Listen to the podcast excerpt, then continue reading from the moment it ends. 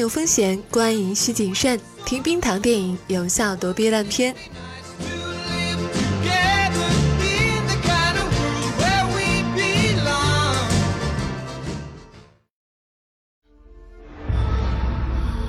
Fighting does not make you a hero. What if I promise to be careful? Just a shield then. Diana. No sharp edges. Be careful of mankind, Diana.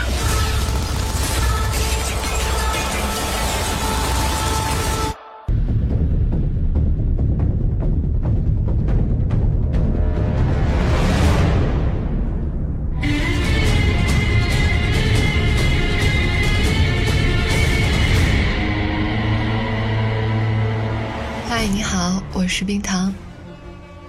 上期六月观影指南里面，我们说六月可能是在暑期档之前你最后一个能看到大片的机会了。那么神奇女侠呢，可以说是给了我们一个非常好的开始。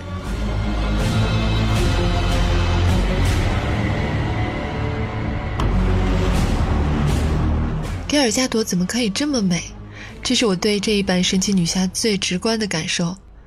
看片的时候，很长一段时间我都在观察影片是如何展示它的美，包括那些扎导的标志性慢镜头，也会将重心放置于默默展示神奇女侠的美貌。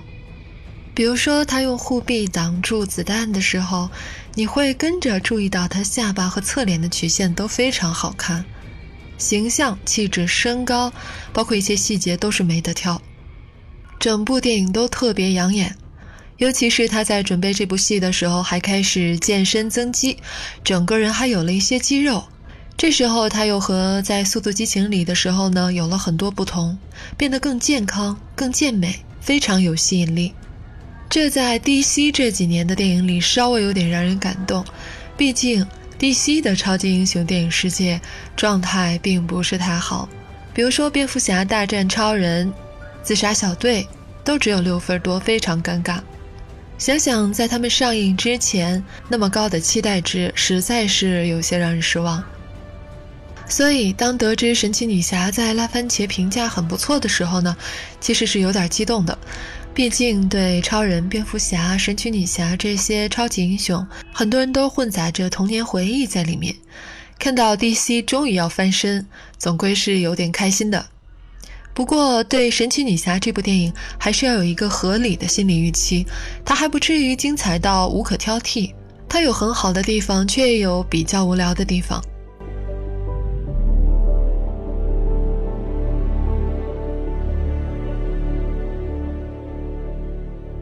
离开天堂岛那一段大戏其实有点无聊，经常是金光闪闪的，美术上也很容易疲劳，故事也略显套路。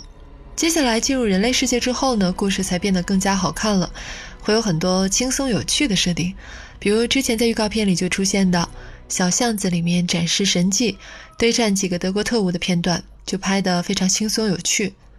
换装那一场戏呢，也带来了 DC 电影中难得的轻松幽默一段。更重要的是，那场变装戏基本就是变着花样告诉你盖尔加朵有多美，穿什么都很美，各种美，有性感的一面，也有端庄的一面。所谓视觉享受，大概说的就是这个吧。当然，真正让我迷恋的还是他第一次去战场无人区大战的那一段，那段好看到让人想哭。其实不是想哭，而是真的哭了。原本一直怀疑是我的问题，后来和其他朋友交流了下，很多人在看那一段的时候都有热泪盈眶的感觉，这才确定，只是因为那段真的很好看吧，会让人非常激动。为什么那场戏可以好看到让人想哭？或者是因为它激发了我们心底对超级英雄的渴望吧？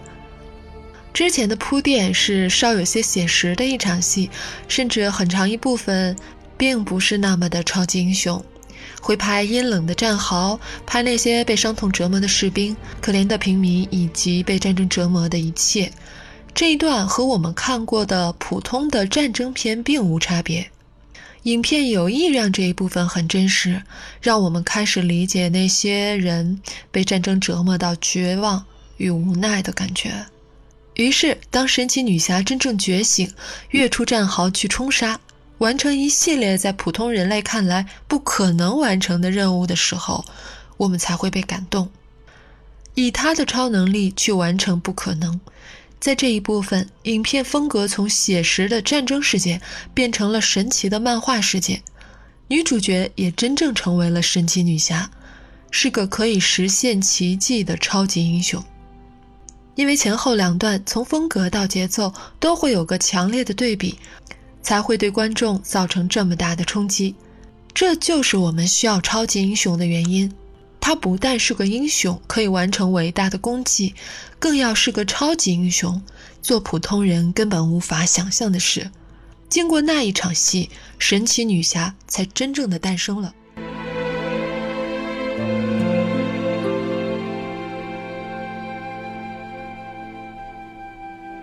这样的剧情设定虽然有些简单，但也是难得的熟悉和有效。这是一个很传统的人物塑造的方式，一路经历与一路成长，也难得的收到了好评。影片另一个不同的地方是女性的视角，毕竟这是一个女导演、女主演、女超级英雄的电影。虽然导演之前一直说不要在意性别，这只是一部超级英雄电影，但是它仍不可避免的会呈现出女性的视角。或者说，这是一部很有趣的性别倒转的超级英雄电影。模式仍然是原有的模式，但却把男女主的身份和地位替换掉了。克里斯·派恩的角色从一开始就是个被拯救者，误入天堂岛，被女侠多次拯救，之后也一直是神奇女侠展示她超级能力的见证者。这在传统的超级英雄电影里，基本都是男主展神威，女主星星眼。而这部电影里呢，因为超级英雄是女人，所以整个设定也随之做了必要的逆转。你会找到很多有趣的对应。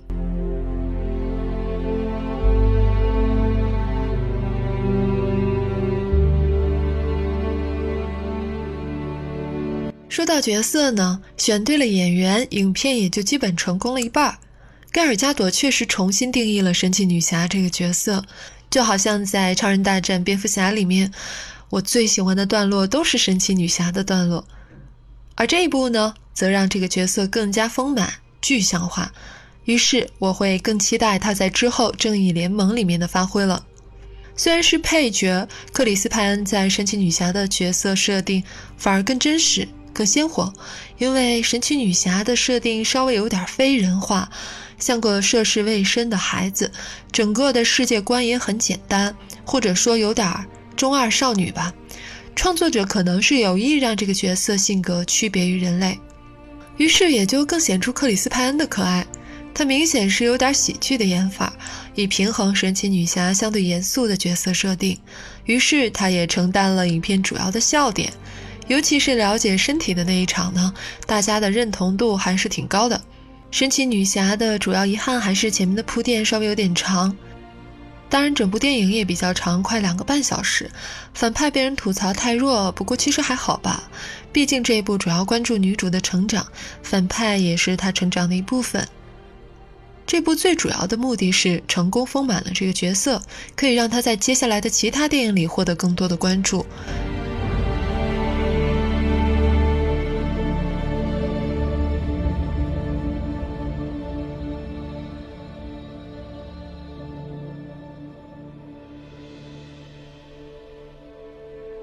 以上呢是来自微信公号“淘淘淘电影”的观点。冰糖自己呢也想补充两句：如果我没有弄错的话，《神奇女侠》是历史上第一部由女性导演执导的女性超级英雄电影。从这个意义上来说，这部电影可能还有点历史意义，这也是我呢对它格外期待的原因。就像这期节目的题目：“你想做超人的女朋友还是女超人？”对我来说的话。我想成为女超人，因为女超人可以和其他的超级英雄一起并肩战斗，拯救、保护这个世界。但是超人的女朋友却只能做一个花瓶，嗯，只能被保护吧。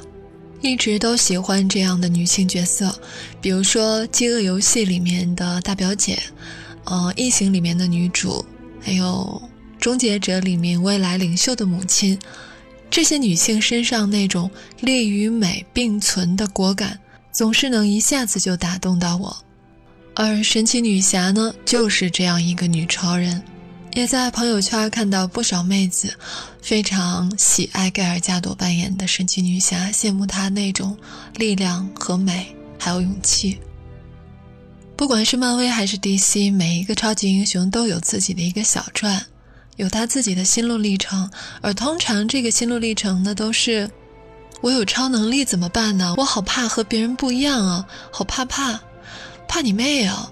不想要超能力给我。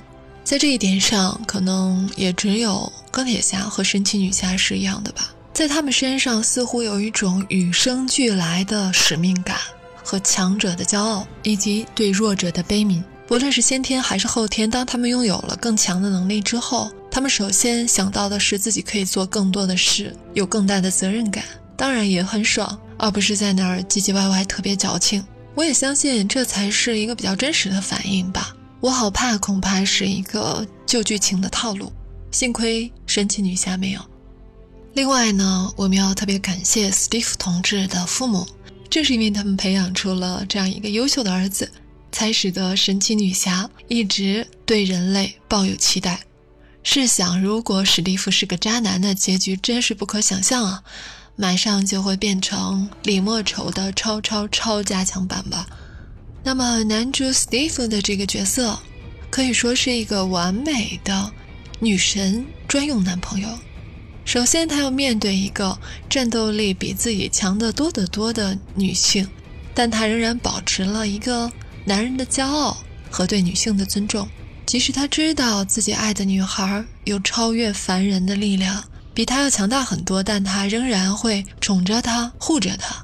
我来拯救今天，而你。要拯救世界，还有戴安娜怀疑他撒谎成性的时候呢，他主动拽出真言锁套住自己的手，这就好像是一个男生对自己疑心特别重的女朋友上交了手机和密码一样，看起来特别可爱。世界是大胸们的，也是大长腿们的，但终究是大长腿的，好吧。就用这样一个无厘头的段落来结束今天的节目，我们下期再见。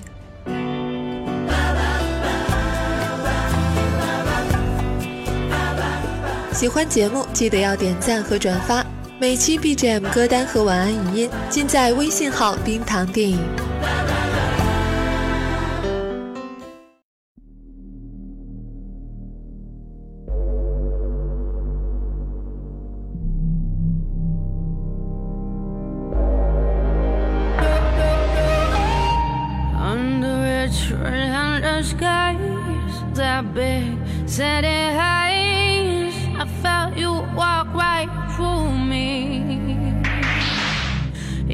The thing that I invoke, my old persistent